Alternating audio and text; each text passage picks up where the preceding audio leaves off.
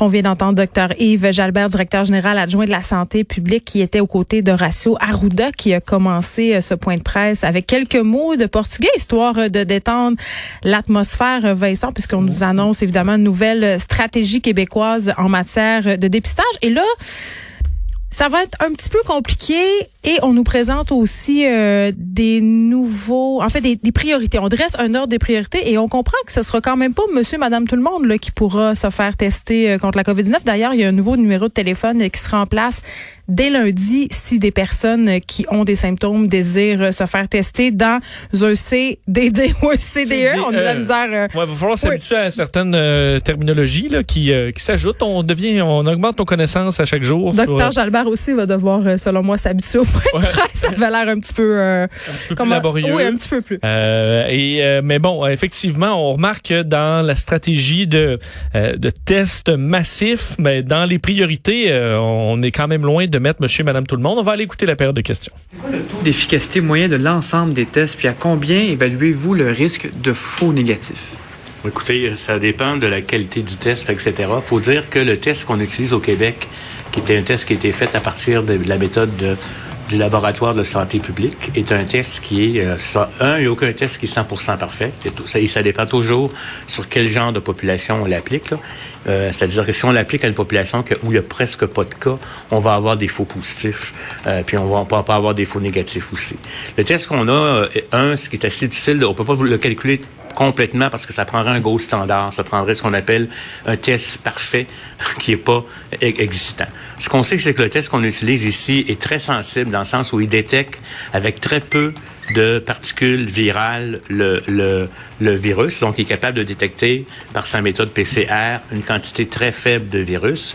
Par contre, on sait que les tests qui sont promus par des compagnies qui veulent faire des PCR dont le résultat est très rapide, c'est 100 fois euh, plus, moins sensible. Ça prend 100 fois plus de particules pour qu'ils soient positifs. Donc, les tests commerciaux ont tendance à être un peu plus moins sensibles que les tests qu'on utilise ici, euh, d'après les informations que notre laboratoire de santé publique euh, du Québec a obtenues, même des compagnies, par rapport à la quantité de virons euh, qu'ils peuvent détecter.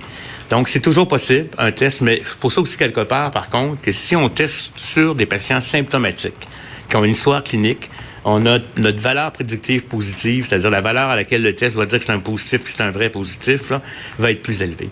Jusqu'à maintenant, quand on suit les taux euh, de positivité euh, qu'on a eu au, Québec, qui sont autour de 16% euh, je vous dirais, on est monté même à plus que ça. Ça veut dire que c'est un test qui est utilisé dans les bonnes populations.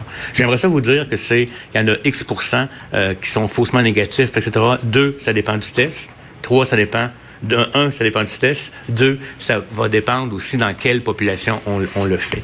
Parce que euh, un test, on a souvent l'impression que parce que tu le fais, il est positif ou négatif, ça va être parfait. Mais il y a une influence aussi sur quelle population euh, tu le fais. Si tu as beaucoup, beaucoup de cas dans une population, euh, le test va être meilleur, plus performant s'il n'y en a pas beaucoup, parce que le risque d'erreur est moins grand pour le test dans cette population-là qui est très élevé. Mais dans les faits, ce que ça veut dire, c'est que oui, il y en a, quand les gens ont des symptômes, la probabilité baisse euh, d'avoir des faux euh, négatifs. Quand les gens sont asymptomatiques, euh, ça, ça, peut baisser, mais il y a des asymptomatiques qui peuvent être positifs grâce parce que le test détecte une petite quantité de virus.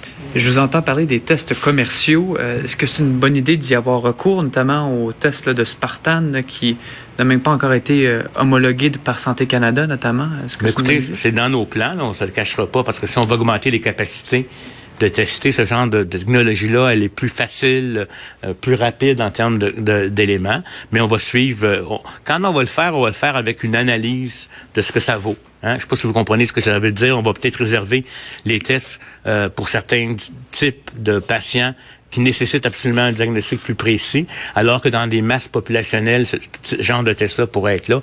Mais il faut attendre d'avoir les données plus précises. On en parle beaucoup, on en a beaucoup parlé à l'avance. Ils font partie de nos plans, eux comme d'autres, mais actuellement, ce qu'on va faire actuellement, utiliser, c'est pas ça du tout. là. Quand on parle d'augmenter à 14 000 pour... Euh, pour vendredi prochain, on est sur la même méthodologie, le même genre de test qu'on utilise jusqu'à maintenant.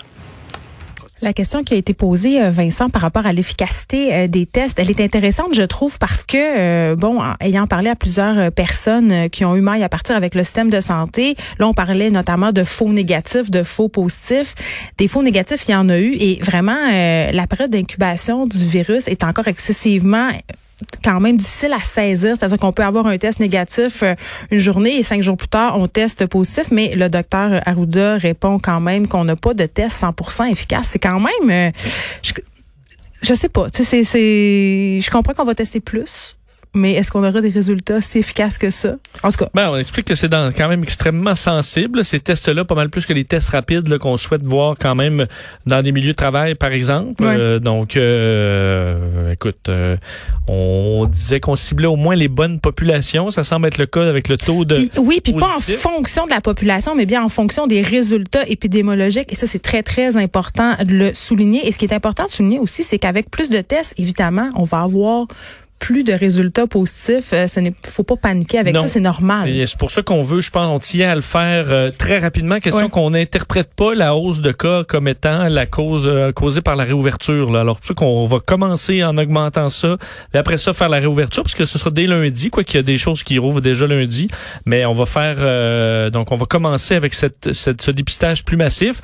on expliquait aussi dans ce qui est important, parce que le bilan aujourd'hui, 163 décès, c'est en raison de de la fin du mois, là, dans le nouveau mois qui arrive, on fait des données validées pour l'ensemble du mois. Donc, on va faire une correction qui, dans ce cas-là, est à la hausse, mais il faut pas interpréter ça comme étant euh, une hausse du un bond du nombre de décès. Trouvez ça euh, particulier de la part du docteur Arruda d'utiliser l'image euh, de l'inventaire d'un magasin pour parler des morts et des cas. Je, je sais pas. On pourrait éviter ça. Euh, je, suis quand même C'est un peu euh, maladroit. Euh, vous rappelez donc qu'on veut augmenter de à 14 000 tests par jour la production au, au, Québec, alors qu'on est à 6 000. Donc 7 000 tests par jour seraient réservés au milieu de la santé, 6 000 pour la population qui a des symptômes, population en général qui a des symptômes, et un 1000 toujours disponible pour tester massivement en cas d'éclosion. Donc s'il y a une éclosion dans un milieu de travail, dans une communauté, on pourra avoir des tests disponibles pour euh, pour faire tout ça.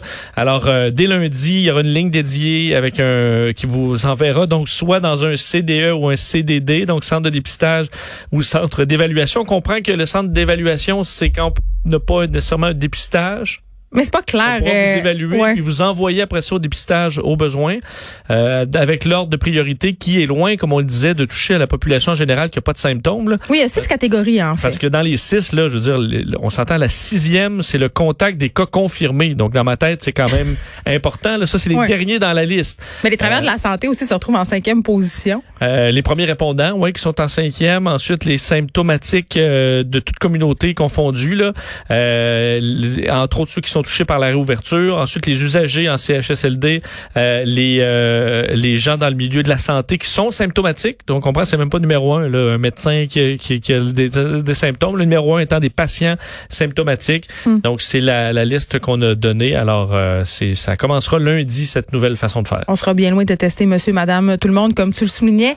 Justin Trudeau qui fait une annonce somme toute très très importante aujourd'hui, l'interdiction des armes d'assaut de type militaire, évidemment en lien avec cette tuerie qui a lieu en Nouvelle-Écosse plus tôt la semaine dernière. Oui, euh, selon Justin Trudeau, c'était quand même quelque chose. Bon, il de ses positions depuis longtemps. Euh, il a ramené ses propres souvenirs de Polytechnique, lui qui, euh, qui étudiait pas très loin de là. Et évidemment, la Nouvelle-Écosse ben, a relancé tout ça, ce qui amène le gouvernement à aller de l'avant en annonçant l'interdiction des armes d'assaut de type militaire au Canada. Donc, il y aura un projet de loi déposé en ce sens. Je vous fais entendre un extrait de cette annonce du premier ministre. Aujourd'hui, nous fermons le marché des armes d'assaut de type militaire au Canada. Nous interdisons 1500 modèles et variantes de ce type d'armes à feu par voie réglementaire. Ces armes n'ont été conçues qu'à une seule et unique fin, tuer le plus grand nombre de personnes le plus rapidement possible. Elles n'ont aucune utilité et elles n'ont pas leur place au Canada. Et euh, M. Trudeau faisait référence au, fait qu'il y a des propriétaires d'armes à feu au Canada qui le font tout à fait légalement, mais qu'on n'a pas besoin d'un AR-15 pour abattre un cerf. C'est les mots utilisés par euh, euh, Justin Trudeau. Je ne peux que les seconder, puis je comprends qu'il y a des gens pour qui les armes à feu, c'est une passion et qui vont exercer leur passion dans des champs de tir, c'est-à-dire utilisent des armes d'assaut. Mais quand même, on l'a vu dans le cas de plusieurs tueries, notamment aux États-Unis, Vincent, le fait d'avoir accès à des armes automatiques qui peuvent tirer un nombre absolument effrayant effarant de balles à la minute, ça vraiment, euh, ça multiplie le nombre de victimes et ce à chaque fois donc c'est pas nécessaire. Je me demande comment ça sera reçu euh, cette nouvelle-là aux États-Unis. Euh. À mon avis, ça fera les manchettes euh, assurément aux États-Unis, vu qu'on monte toujours le Canada comme un endroit sans armes et qu'on resserre encore plus, plus la vis. Là, ça va faire assurément, assurément jaser. Mais il y aura, faut dire, une amnistie de deux ans. Alors ceux qui sont propriétaires de mitraillettes en tout genre. faut-tu les ramener? Qu'est-ce qui se passe? Ben il y aura. Ma mitraillette, qu'est-ce que je fais avec? Il y aura dit au dire de Justin Trudeau une compensation juste. Alors on va vous compenser ah, ils rachètent les armes. À mon avis, on, c'est, ce qu'on fera. Là. Donc, il y aura une compensation pour les gens qui devront donner leur, euh, un des 1500 modèles euh, d'armes militaires. Euh, la proposition de Justin Trudeau est secondée, entre autres, par le Bloc québécois, donc qui disait, là, François Blanchet sur les réseaux sociaux, disait le gouvernement, avec l'appui du Bloc québécois et du Québec, qui le réclame depuis longtemps, interdit enfin les armes d'assaut qui ont arraché tant de vies et sont conçues pour tuer des humains, et publiait lui-même la réponse de Peter McKay un des évidemment favoris euh, dans mm. la course euh, du Parti conservateur, qui évidemment de leur côté, ben, lui se dit euh, bon révolté par cette décision de Justin Trudeau, qui selon lui utilise la tragédie de la Nouvelle-Écosse pour faire avancer, avancer son agenda politique. Il y a un petit bout en français de cette vidéo. on peut écouter M. McKay. Il faut renforcer la sécurité à la frontière et arrêter les armes illégales de rentrer au pays il faut aussi se concentrer sur les criminels et les gangs de roues et non pas punir des citoyens honnêtes. Bon, évidemment, on veut pas lutter contre les roues, là, mais les gangs de rue, euh, euh, dans sa vidéo, donc, qui, On euh, parle de lui, son accent, il fait l'effort de parler français. Absolument, absolument. Je voulais juste spécifier que c'était pas les, les, roues. Et donc, effectivement, M. McKay qui dénonce dénonce tout ça, parlant carrément d'une d'une reprise d'un drame pour faire avancer l'agenda politique. Alors, c'est sûr que ça fera grandement débat à travers le Canada dans les prochaines heures. Évidemment, les militants pro-armes vont avoir des choses à dire là-dessus. Et Mario Dumont recevra justement une de ces personnes qui est contre justement l'interdiction de ces armes à feu à 14h45. Vous pourrez entendre sa réaction. Guy Morin sera là.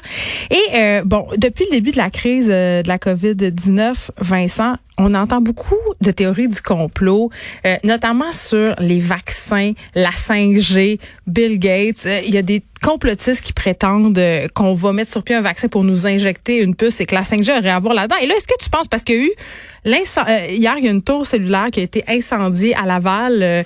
Euh, c'est une tour 5G, je crois. Est-ce que tu peux, oui. est-ce qu'on peut supposer que ça a rapport avec des complotistes? L'enquête euh, débute à peine. On n'a pas de réponse encore, mais effectivement, là, ça, ça porte à penser qu'on a peut-être affaire à une problématique comme euh, ont vécu les, les Britanniques dans les derniers jours, c'est-à-dire euh, bon, d'incendier des tours cellulaires 5G. Donc, euh, dans la nuit d'hier à aujourd'hui, vers 2 heures du matin, à l'arrière de Plaza Laval, Élysée, sur le boulevard Sanson, dans le quartier quartier à Laval, incendie d'une tour cellulaire 5G euh, de TELUS qui aurait donc débuté, on parle de vraiment au, sommet de la tour, de haute de plusieurs mètres.